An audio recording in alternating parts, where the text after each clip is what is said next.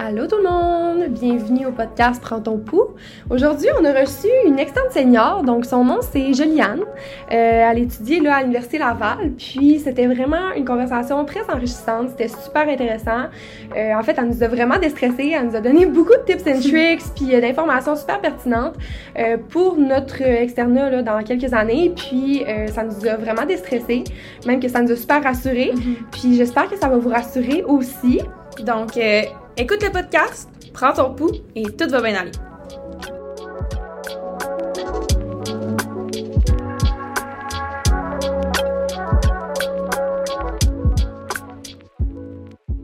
Allô Juliane, Bonjour les filles! comment ça va? Ben, ça va super bien vous! Bien, puis euh, merci d'être venu sur notre podcast, ça nous fait vraiment plaisir. Ça me fait vraiment plaisir que vous m'ayez invité, que vous ayez pensé à moi là. Oui. Fait que là, pour commencer, euh, parle-nous un peu de toi. C'est quoi ton parcours? Ok, ben moi c'est Joliane, comme vous l'avez dit, hein, j'ai 24 ans, puis euh, je suis externe senior. Je viens directement du cégep, donc euh, j'ai fait mes études au cégep de Chicoutimi, au Saguenay. Euh, puis je suis rentrée directement à Québec. Là, moi, changer de ville, changer d'air, ça, ça me tentait vraiment. Alors au pré-clinique, ben, j'ai décidé d'y aller avec un cheminement en trois ans. Euh, pour me permettre vraiment de prendre le temps là, de, euh, de stress, de pas stresser avec mes études, de pouvoir m'impliquer aussi, euh, vivre un peu la vraie vie universitaire là, plus longtemps. Donc, euh, durant mon université, j'ai fait, euh, j'ai fait plein de petites choses là, à gauche, à droite. J'ai surtout fait partie du réseau d'aide des étudiants de médecine pendant deux ans là, en tant que secrétaire et vice-présidente. Puis, j'ai été représentante locale pour la campagne Choisir avec soin, qui sensibilise un petit peu les médecins à la bonne intendance des ressources. Puis euh, j'ai fait un petit peu de recherche. Donc, j'ai fait un petit peu de tout, là. J'ai touché à tout. Euh, puis là, je suis externe senior, puis je m'en vais en médecine familiale. euh. Oh, c'est le fun. Puis en fait, nous, euh, qu'est-ce qu'on voulait savoir aussi aujourd'hui, justement, le titre c'est devenir externe. Oui. Euh, on voulait savoir, ça ressemble à quoi la structure de l'externat? Tu sais, là, t'es t'es externe senior, donc t'as déjà fait quand même deux ans. Oui. Puis on se demandait, ça ressemblait à quoi? Ouais. Euh, je vais parler plus pour l'externat traditionnel à Québec parce qu'il y y a également le, ELI, l'externat longitudinal en région, euh, que j'ai pas fait. Hein, fait que la structure est quand même différente euh, pour les deux. L'externat traditionnel à Québec, ça se divise en plusieurs stages obligatoires de six semaines chaque. La première année, là, on touche à chirurgie, obstétrique et gynéco, médecine interne, pédiatrie, gériatrie, médecine familiale en région, en plus de deux stages à option qui durent euh, normalement deux semaines chaque. Donc, euh, c'est vraiment complet, on touche à tout. Et dans chaque stage de six semaines, on a des points de garde aussi à faire. Donc, on a huit points de garde obligatoires. Et quand on fait un soir de semaine, c'est un point. Et quand on fait une journée de fin de semaine, c'est deux points. Donc, on essaie de répartir ça là, en, équipe. Normalement, quand on fait notre externat, on est, euh, on est peut-être 4-5 externes en même temps, là, au même endroit. Puis on est répartis dans tous les hôpitaux là, de Québec. Donc, euh, l'Enfant Jésus, le CHUL, Saint-Sacrement, Saint-François d'Assise. On, on est répartis un petit peu. là. Donc, ça ressemble à ça, la structure de l'externat. Ok, parfait. Puis je sais aussi qu'il y a comme des, euh, des stages que vous pouvez choisir un peu, là. Puis ça, ça ressemble à quoi? Les choix que vous pouvez Ouais. faire? Les stages à option, euh, il y en a vraiment pour tous les goûts, honnêtement. Là, c'est une assez longue liste. Euh, on peut choisir euh, la physiatrie, on peut y aller avec des, des sur-spécialités, donc plein de différents types de spécialités en psychiatrie, par exemple. Donc, on peut y aller avec la psychiatrie en, de brousse, la psychiatrie pédiatrique, on peut y aller avec de la psychiatrie en toxicomanie. Fait il y a ça pour tout, là. On a tous les différents types de médecine interne, donc la gastro-entérologie. On peut y aller avec la gastro-pédiatrique aussi. Euh, on a euh, la cardiologie. Il y, a, il y a de tout, en fait, là. Ok, puis. Oh, excuse. Mais t'as t'as parlé de garde, ça ressemble à quoi les gardes? Euh, ouais, alors les gardes, normalement dans un stage de six semaines, là, euh, c'est réparti quatre, euh, on fait quatre soirs dans les six semaines, puis on fait deux jours de fin de semaine. Les jours de fin de semaine, c'est des journées complètes, là. Normalement, c'est euh, du 8 à 4. euh, Ça dépend des stages. Des fois, c'est un petit peu plus long. Puis pour les soirs, ben, on fait notre journée régulière, là, à l'hôpital, donc euh, 8 à 5, normalement. Puis ensuite, on est de garde soit à l'étage euh, où on a fait notre journée, soit on descend à l'urgence, puis on fait notre garde à l'urgence. C'est normalement de 5 à minuit. Donc, c'est des assez grosses journées de 16 heures, mais bien souvent, les résidents nous laissent partir un peu plus tôt. Parce qu'ils savent que c'est des bonnes journées. Ouais. Ok. Puis euh, tu vas-tu nous dire euh, une journée typique, Ouais. ben comme externe? OK. Euh, ça dépend hein, beaucoup de- du type de stage dans lequel on Mhm. est. Euh, traditionnellement, là, dans un stage clinique, on arrive vers 8 heures, on se rencontre là, tout le groupe avec les résidents, le médecin patron, euh, puis on distribue un petit peu les tâches pour la journée. Donc, on se distribue les patients, on assigne les tâches du matin, on établit la priorité aussi des patients à voir parce qu'il y a une certaine priorité. Là, si un patient est plus critique, on va le voir en premier. On organise les départs aussi pour que les patients puissent partir plus tôt le matin. Alors, on, fait tous ces petits plans de match-là là, avec euh, le patron. C'est lui qui, qui dicte un petit peu qu'est-ce que tout le monde va faire. Ensuite, ben, une fois que les tâches sont assignées, ben, on les fait. On va tourner nos patients. Euh, normalement, il y a des nouvelles admissions. Donc, quand on a une admission, euh, c'est vraiment plus complet. On va voir le patient et là, on fait un questionnaire, un examen physique assez complet. On regarde dans son dossier, on, on, révise ses antécédents médicaux, la médication. Donc, c'est une note bien remplie.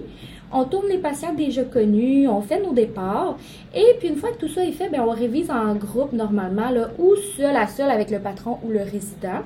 Euh, puis on retourne toujours voir le patient avec le patron ou le résident. Donc, euh, si on a oublié un, petit quelque chose, c'est pas la fin du monde. On retourne tout le temps le voir. Alors, à ce moment-là, on finalise le questionnaire, on valide, euh, on valide des trucs, on pose nos questions, puis on discute du diagnostic et du traitement. Alors, normalement, ça ressemble à ça. Les après-midi, ben, on retourne voir les patients, puis on fait souvent des petites capsules d'enseignement. OK. Ensuite, est-ce que, ben là, c'est sûr, tu m'en as parlé un peu là, des tâches euh, avec ça, mais est-ce que, en gros, tu pourrais expliquer les tâches en général que les externes vous faites? Oui. Alors, il faut savoir que les tâches, là, on n'est pas payé, hein? On est là pour apprendre. On est juste là dans un optique d'apprentissage, donc c'est ce qu'il faut se rappeler quand on fait nos tâches. Là. Euh, donc, c'est de voir les patients signés, de faire des questionnaires, nos examens physiques, de retourner après ça dans notre local, puis faire la note médicale euh, en réfléchissant un petit peu à notre structure de notes, à nos diagnostics différentiels, puis on peut déjà commencer aussi là, euh, à faire une démarche de prise en charge, même si ce n'est pas un objectif de l'externat, d'avoir de faire la prise en charge, c'est vraiment plus d'apprendre à questionner notre patient, à rechercher un petit peu quelles questions vont pouvoir me permettre de faire mon diagnostic différentiel, quelles, questions sont discriminantes, comment faire une bonne note, comment bien structurer la note avec les informations, puis ensuite euh, présenter ça au patron, puis euh, discuter ensemble. Donc c'est ça les tâches un peu de l'externe.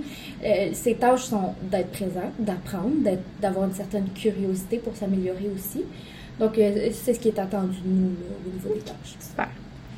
Puis là, tu sais, ça fait comme deux, trois ans que tu es sur les bancs d'école à étudier juste de la théorie quand on est au pré-externat. Fait que c'est comment l'adaptation à la partie qui est plus pratique? Oui, il y a, une certaine adaptation, en effet, parce que euh, surtout là, euh, je, pense que là, ils commencent à introduire des, petits, euh, des petites expositions cliniques là, aux nouveaux étudiants. Là. Nous, on n'avait pas vraiment ça. Alors, on n'avait aucune exposition clinique. Là, on arrive. L'adaptation, c'est surtout en fait arriver à l'hôpital, comment fonctionne un hôpital? Là, on arrive, on, est seul dans notre coin, on est déstabilisé parce que il y a du monde, il y a déjà un fonctionnement à l'étage, les dossiers. Euh, donc, c'est vraiment une démarche d'adaptation, là, une fois arrivé ici, qu'on n'apprend pas sur les bancs d'école, mm-hmm. comment ça fonctionne l'hôpital, comment ça fonctionne une journée d'externe, justement. Donc, euh, c'est ça qu'il faut apprendre, en fait. Euh, par contre, quand on apprend comment fonctionne l'hôpital, l'adaptation se fait très bien hein, parce que on a déjà une certaine théorie. Il nous reste juste à savoir euh, comment questionner le patient, comment faire la note. C'est quelque chose qu'on apprend très vite. C'est quelque chose mhm. qu'on va faire chaque jour pendant deux ans. Donc, euh, une fois qu'on a ça d'établi, ça se fait assez bien. OK. Euh, ensuite, là, moi, je voulais savoir, quand tu termines ton pré-externat, c'est sûr que il y a deux façons de penser. Moi, je me dis, peut-être que je vais arriver à la fin de la, du pré-externat, je vais me dire, oh mon Dieu, mais je suis pas prête du tout à rentrer à l'externat. Ou bien, je vais me dire, ben écoute, je suis rendue là, c'est correct, genre, faut que j'y aille, puis on fonce. Tout était dans quel mindset à ce moment-là? Personnellement, euh, quand j'ai commencé l'externat, je ne me sentais pas prête. Mais est-ce que je l'étais? Honnêtement, oui. Alors, beaucoup de monde ne se sentent pas prêts parce que c'est une grosse adaptation. Hein. C'est très, très, très différent d'être à l'université. Là, on rentre dans la vraie vie, on rentre à l'hôpital, on a des certaines tâches. On l'est, par exemple, préparé parce qu'après deux, trois ans de préclinique, on n'a pas la science infuse, mais on a les connaissances de base pour perfectionner nos apprentissages, puis on apprend chaque jour à l'hôpital. Puis en fait, ce que ça prend pour être externe, c'est simple, puis on l'a tout déjà en nous. Là. Ça prend un professionnalisme, ça prend notre présence à temps, notre respect pour le patient, notre désir d'apprendre, puis de se perfectionner, puis une honnêteté aussi, honnêteté envers nous-mêmes, de respecter nos limites. Quand on ne sait pas quelque chose, il faut être franc avec nous-mêmes et le dire. Puis honnêteté aussi avec tes patrons, de ne pas mentir. Si tu as oublié une question, on, tu mens pas pour essayer de cacher, tu. Euh, le dis, là, euh, tu caches pas ton erreur. Donc, ces choses-là, on les a déjà acquis en nous, là. Alors, en tant que tel, on est toutes prêts pour commencer l'externat, mais on se sent pas nécessairement Puis, euh, est-ce qu'il faut encore étudier quand on est rendu à l'externat? oui, mais je parle pour moi, hein, parce qu'on on a les deux extrêmes. Hein. Dans les étudiants, là, on a les étudiants très perfectionnistes qui vont étudier vraiment. On a les étudiants qui étudient pas beaucoup. Alors, entre les deux, ben, euh, la majorité des gens se situent là. Euh, l'étude est plus courte, hein, euh, parce qu'on apprend dans notre journée là, à l'hôpital, on a des petits temps libres quand même pour faire des petites lectures. Quand on écrit nos notes, ben, c'est un bon moment pour regarder sur notre cellulaire, nos diagnostics différentiels, tout ça. Donc, on fait déjà un petit peu d'études durant la journée. Puis, on a des, des des petites, euh, euh, des petites capsules cliniques là, avec les résidents souvent. Donc, euh, puis c'est plus facile honnêtement d'intégrer l'information là, quand c'est en contexte réel. On associe ça à un patient. c'est quelque chose qu'on a vécu, c'est quelque chose qui reste donc ancré en nous. Contrairement à un cours de trois heures où que on est assis sur les bancs d'école, c'est assez difficile d'intégrer l'information dans ce contexte-là. Normalement, moi, pour ma part, j'étudiais peut-être 15-20 minutes le soir chez moi je révisais un petit peu, tu sais. Euh, on a un clinifolio à remplir, là, donc avec les situations cliniques euh, qu'on doit voir durant l'externat. Donc, quand je remplissais mon clinifolio, puis que j'écrivais un petit peu les, euh, les situations cliniques que j'avais vues durant ma journée, ben à ce moment-là, j'allais relire là, des fois des petites, des petites notions dont j'avais un questionnement. Là, donc, si j'avais pas bien compris, ben j'allais relire 15-20 minutes, là, juste ça. Et on était très facilement avec, avec cette étude-là quand tu dis que tu relisais, est-ce que mhm. c'est euh, avec, mettons, les notes de cours qu'on a, nous, nos externes? Non, hein? Personnellement, je les ai jamais réouverts. OK. Personnellement, non. Euh, vous allez pouvoir poser la question, en fait, là, au patron ou au résident avec qui vous travaillez, quels outils eux autres utilisent? Euh, c'est souvent des outils sur le cellulaire mhm. ou des outils sur mhm. l'ordinateur. Il y a le MERT manuel que j'utilise quand même, là, qui synthétise assez bien l'information, mais les notes de cours... Euh, c'est difficile d'aller rechercher l'information là-dedans, dans un cahier de 300 mhm. pages. c'est quand même lourd. C'est assez lourd, oui, c'est assez lourd. Donc, normalement, là, euh, j'utilise des outils là, comme le Lentier, UpToDate. UpToDate qui coûte assez cher, mais euh, dont l'information est très, très, très complète. OK, parfait. Euh, puis, c'est à moi, oui. Oui. euh, Est-ce qu'il faut encore s'impliquer? Ça, c'est une bonne question qu'on se posait parce qu'on que on se dit, tu sais, pendant le pré-externat, c'est quand même assez important, tu sais, de faire du bénévolat, s'impliquer dans des groupes d'intérêt, ce genre de choses-là, faire des projets. Mais on se demandait si, je veux dire, à l'externat, vous êtes probablement beaucoup plus occupé que nous. Ah oui, absolument. fait que ça doit plus être nécessairement dans vos temps libres que vous pouvez faire ça, là, j'imagine. Absolument pas. Et ce n'est pas attendu qu'on s'implique autrement parce que c'est un travail temps plein, l'externat. Mhm. là C'est du 8 à 5, du 8 à minuit des fois, des fins de semaine. Ça occupe tout notre temps. Et quand on arrive à la maison, là, ben, je parle pour moi, là, je suis assez drainée. Et le temps que j'ai de libre, je ne vais pas le passer à essayer de faire autre chose comme du bénévolat, de, euh, de participer à des projets. Je vais le passer à faire du sport, me concentrer sur moi, prendre soin de moi hein, quand mhm. même. Parce que le temps qu'on a de libre, il ben, faut le prendre pour nous je continue quand même à m'impliquer un tout petit peu au, euh, au sein du réseau d'aide, à euh, compléter le petit guide de survie à l'externe, donc des tout petits projets on the side quand j'avais le temps. Mais c'est pas tout le monde qui fait ça et ce n'est pas attendu. C'est pas quelque chose qui va être regardé lors de nos CARMS, justement. Là. Ils vont regarder ce les implications qu'on a faites au pré-clinique, mais pas durant l'externat parce que c'est pas attendu de nous. Mm-hmm. C'est attendu de nous qu'on se consacre à temps plein à l'externat. Oui, j'imagine que c'est déjà quand même assez drainant. Là, Absolument. Euh, ouais. puis là, par rapport aux exigences, c'est quoi les patrons puis l'équipe de soins attendent d'un externe? Les patrons, je, je, vais vous dire, là, ils n'ont pas vraiment d'attente, OK? Ils, ils, nous voient là, comme euh, des, des, débutants, là. Donc, euh, ils savent où on est. Ils savent qu'eux aussi, ils ont passé par là, là. Donc, euh, il n'y a pas d'attente en termes de connaissances ou de performance comme les résidents. Les résidents ont une certaine performance, ils ont il doit voir un patient en 30 minutes, tout ça. t'sais. Pas nous, c'est pas attendu du tout. Puis au, au niveau des connaissances, ils savent qu'on change de stage à chaque six semaines. Donc là, c'est difficile d'avoir des connaissances dans tout. Alors, ce qui ressort là au niveau des attentes des patrons, euh, c'est plus le professionnalisme, d'avoir une présence, d'être là à temps, hein, de participer activement. C'est attendu qu'on apprenne, euh, qu'on pose des questions, qu'on ait une certaine curiosité, puis euh, quand on comprend pas, ben de le dire. Hein, puis c'est attendu qu'on se mouille un petit peu aussi, là, qu'on on ose un petit peu avec nos diagnostics, avec nos prises en charge, même si on n'a pas la bonne réponse, c'est pas grave. Les patrons aiment ça qu'on essaye. Euh, puis, euh, ils trouvent ça très important aussi, l'honnêteté. Ils vont vous le dire là, à l'externat, là, ça revient là, au début de chaque stage. C'est important d'être honnête et de le dire. Si on n'a pas questionné le patient, il ne faut pas mentir dans notre note. Donc, c'est toutes des choses qu'on a déjà, comme je, je parlais tantôt. Hein? Puis c'est ça qui est attendu de nous. Puis en fait, les patrons, là, au début euh, de notre stage de six semaines versus à la fin, ce qu'ils veulent voir, c'est une certaine progression. Ils veulent juste voir que on a appris, on a acquis des compétences durant notre six semaines. C'est ça qu'ils veulent voir. Donc, quand on commence le stage, on arrive dans notre nouveau six semaines, il faut pas déjà tout savoir. C'est pas ça qu'on attend de nous du tout. Mhm. là. OK. C'est le fun à savoir. Par Ouais. contre, ça déstresse un peu. Je qui est fun. Euh, Est-ce que tu pourrais me parler là, de la relation qu'il y a entre les externes et les résidents, les externes et les patrons? J'imagine ça avec les résidents, ça doit être peut-être un peu plus chill, si Oui, on veut. Ouais. Oui, oui. La relation avec les résidents est très bonne en général. Là. Ils ont passé par là il y a pas si longtemps. Mhm. hein. Puis euh, ils comprennent assez, assez bien l'adaptation qu'on vit. Là. Puis les résidents, ben, euh, sont pas tellement plus âgés que nous, alors on les tutoie, c'est beaucoup plus friendly, on est moins gêné de poser nos questions aux résidents. C'est souvent eux qui vont prendre le temps de nous faire de l'enseignement, de faire des petites capsules cliniques.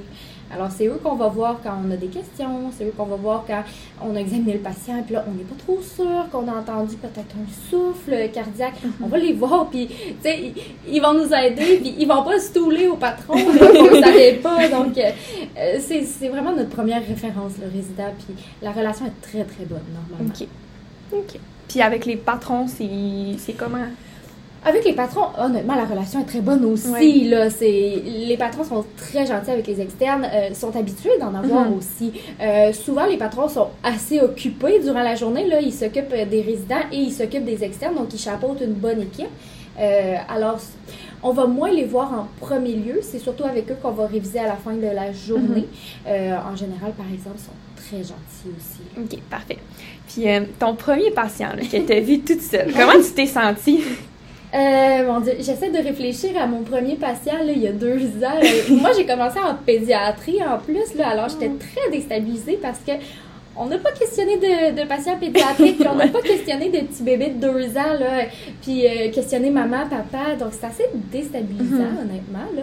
Euh, on apprend vite, par exemple, mais euh, euh, faut se faire une structure, là. Puis euh, dans le premier patient, ben on n'a pas vraiment cette structure-là, normalement.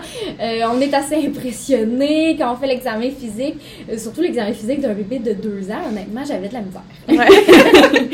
Mais euh, il faut savoir que on a quand même un certain moment d'observation quand on commence un stage, surtout notre premier stage. On va commencer par observer.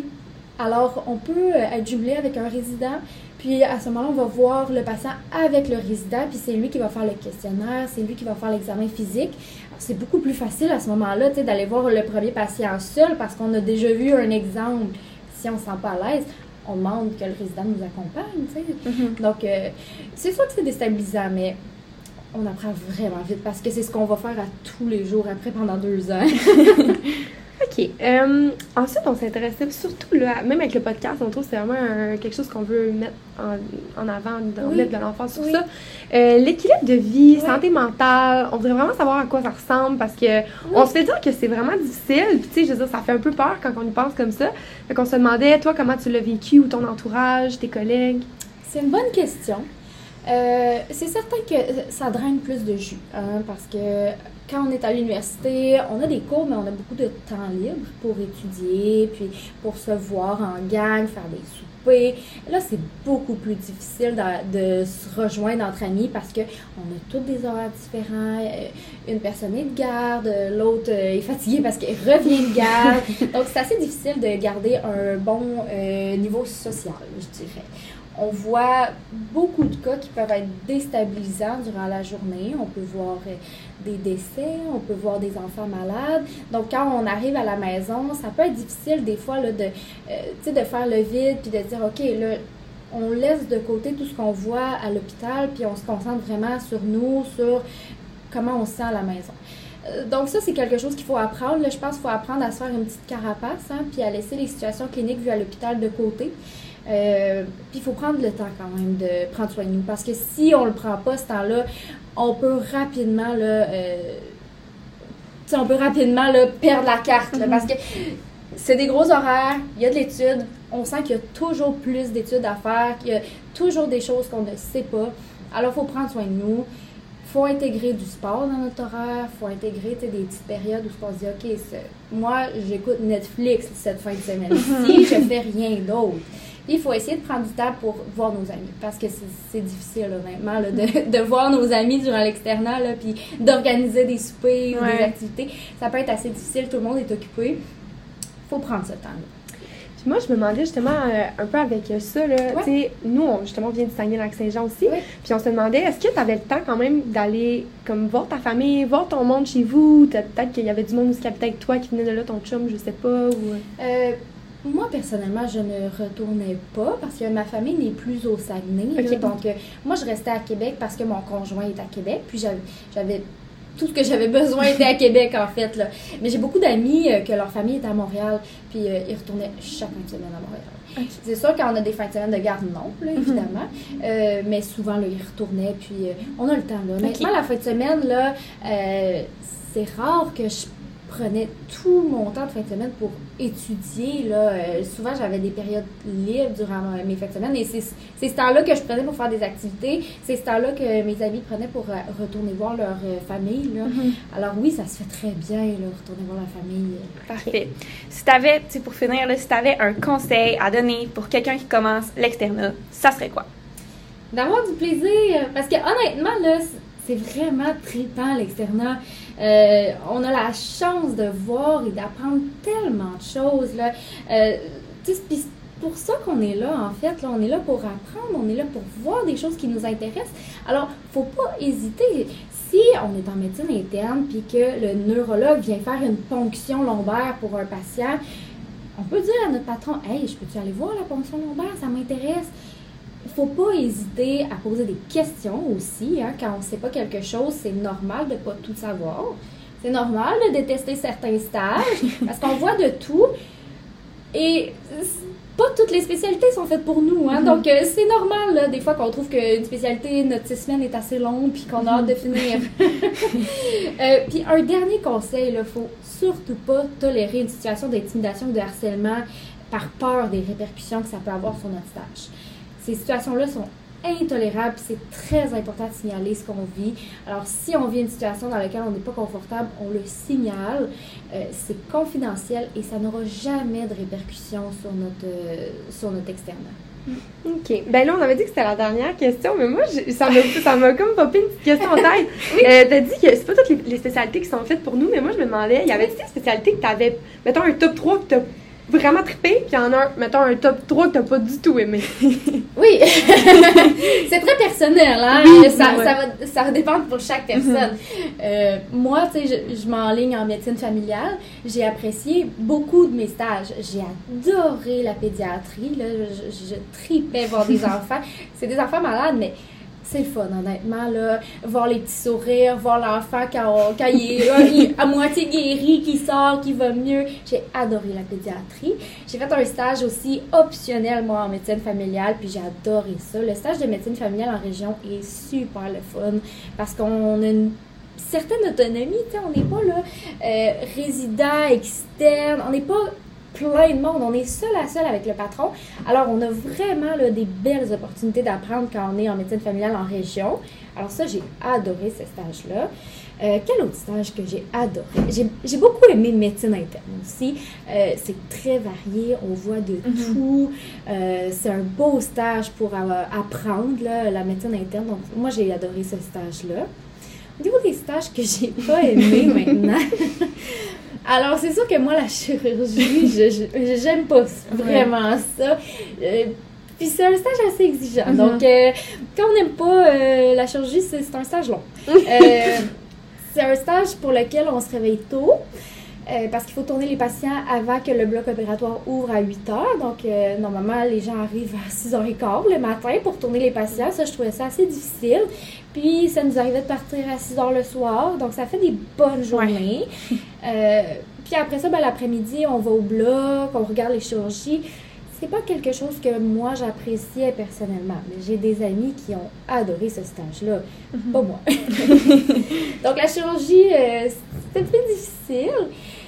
J'ai moins aimé la psychiatrie. Je pense que c'est pas pour tout le monde non Mhm, plus. ouais. Puis c'est assez déstabilisant le stage Ouais. de psychiatrie parce que euh, on n'a pas beaucoup de connaissances. On a des connaissances pour le diagnostic, mais pas pour le traitement. Mhm. Puis, euh, moi, j'étais dans un stage de psychiatrie générale, donc euh, je voyais des euh, troubles de personnalité, je voyais euh, des euh, troubles dépressifs, en tout cas, je voyais un petit peu de tout. Puis, ce que le psychiatre fait souvent, ça va être des thérapies un petit peu cognitivo-comportementales. On n'apprend pas ça, là, euh, à l'université, comment faire des, des thérapies comme ça. Donc, euh, c'est assez déstabilisant, honnêtement, là. euh. Puis, on est plus, là, dans une optique d'observation que Ouais. normalement. là. Donc, Mhm. la psychiatrie, ouais, j'ai moins aimé, mais beaucoup de gens ont apprécié encore. Là. Donc, Ouais. je parle vraiment là, d'un avis personnel, puis de ce que j'ai vécu dans mon stage, Mhm. parce que euh, tout le monde est réparti dans un stage différent. Donc, tout le monde voit des choses différentes Mhm. selon le patron avec qui on est jumelé. Avec, euh, parce qu'en psychiatrie, en fait, on est jumelé un à un avec un patron. Donc, c'est très différent des autres stages. Là. Normalement, on est seul à seul avec le patron. Euh, selon le patron avec qui on est, on a plus ou moins de responsabilités. Euh, le patron avec qui j'étais, c'était plus de l'observation.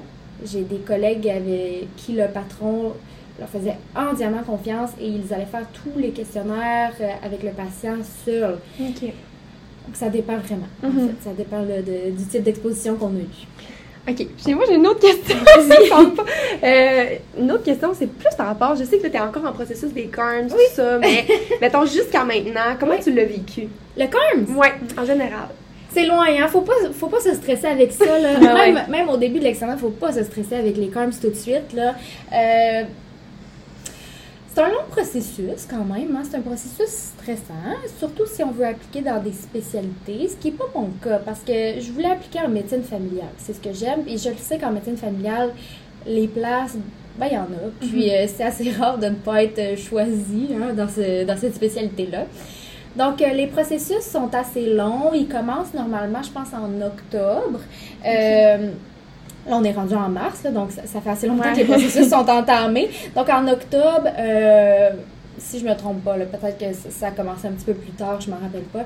En octobre, le, le site des CARMS ouvre et là, on peut commencer à regarder chaque spécialité, quelles sont les spécifications requises pour appliquer? Donc, est-ce qu'il faut euh, des lettres de motivation? Combien de références il faut de la part des médecins? Euh, le CV? Il faut vraiment regarder le qu'est-ce qu'ils demandent en fait pour appliquer dans le programme. Une fois qu'on applique dans un programme, euh, ben là, il est temps d'écrire notre lettre de motivation, il est le temps d'écrire, de peaufiner notre CV. Et pour ça, on a quand même des bonnes formations. Là. On a des rencontres, euh, plusieurs rencontres. On a accès aussi là, à des professionnels qui nous aident euh, one-on-one. là. On a des petites rencontres seul à seul avec un professionnel qui va nous aider à bien écrire notre CV puis bien écrire notre lettre de motivation. Donc ça, ça aide beaucoup quand même. Puis, euh, donc une, fois que tout ça est fait, on a les lettres de recommandation des médecins, qui est quelque chose qui stresse beaucoup de gens à l'externat quand même, parce qu'il faut... euh, c'est sûr que si on, envisage d'appliquer dans une spécialité euh, assez contingentée, ben, il faut commencer tôt à demander des lettres de référence à des médecins. Normalement, une spécialité va demander deux à trois lettres de référence. Euh, alors, c'est quelque chose qui stressait les externes beaucoup, hein, de faire bonne impression de, durant un stage de six semaines pour à la fin, durant l'évaluation finale, demander la lettre de référence. Euh, donc, il y a ça à faire là, qui fait partie du processus aussi. Ensuite, euh, on est convoqué aux entrevues en jan- fin janvier. On a nos convocations aux entrevues. Les entrevues se passent durant le mois de février. En contexte COVID, c'est des entrevues en ligne. Mhm. Donc, euh, je parle pour moi parce que j'ai juste eu des entrevues en médecine familiale. Il y en a qui ont eu 7 entrevues, 10 entrevues. Donc, il y en a qui en ont eu vraiment beaucoup. Wow. Là. Euh, en médecine familiale, c'est des entrevues euh, peu stressantes, honnêtement, là, parce qu'on est jumelé avec deux euh, médecins de famille. Puis, ils posent des questions juste pour apprendre à nous connaître. Ils font des petites mises en situation. Évidemment, j'ai pas le droit de divulguer hein, le- l'information des entrevues. Puis après ça, avec les entrevues, avec nos lettres de référence, euh, les lettres de motivation, notre CV, voir un petit peu ce qu'on a fait durant notre, euh, notre préclinique, tout ça, c'est là qu'ils décident, qu'ils font le ranking qu'on appelle. Là. Et là, c'est c'est tout un processus euh, mathématique là, euh, ce qui se fait sur le site des CARMS là, pour jumeler tout le monde. Euh, vu qu'on n'a plus de notes, c'est sûr qu'ils se basent un petit peu plus sur euh, qu'est-ce qu'on a fait. Mhm. Euh, puis il faut pas faire quelque chose au préclinique, s'impliquer juste pour s'impliquer. Il faut s'impliquer parce qu'on aime ça. Parce que ça- durant les entrevues, ça va être demandé, de, de s'expliquer un peu, puis de- d'expliquer pourquoi on s'est impliqué, qu'est-ce que ça nous a apporté. Donc, c'est important quand même de, de bien choisir une implication qu'on aime. Mhm. Parce qu'après ça, ça va pas être. Ils vont pas regarder l'implication en tant que telle, ils vont regarder qu'est-ce que ça nous a amené, pourquoi on a fait cette implication-là. Donc, faut pas se stresser là, avec, euh, avec tu sais, l'implication, la recherche. Euh, faut pas trop bouquer notre agenda non plus durant le préclinique. Là. Merci beaucoup. C'était vraiment un des bons conseils. ben, merci d'être venu sur le podcast. Ben, merci à vous, honnêtement, d'avoir créé ce podcast-là. J'espère que ça va aider beaucoup de gens, puis Mhm. surtout les déstresser. Oui, On espère aussi, mais merci beaucoup d'être venu, c'est vraiment gentil. On a avec Mhm. Puis, euh, bonne continuité. Merci beaucoup!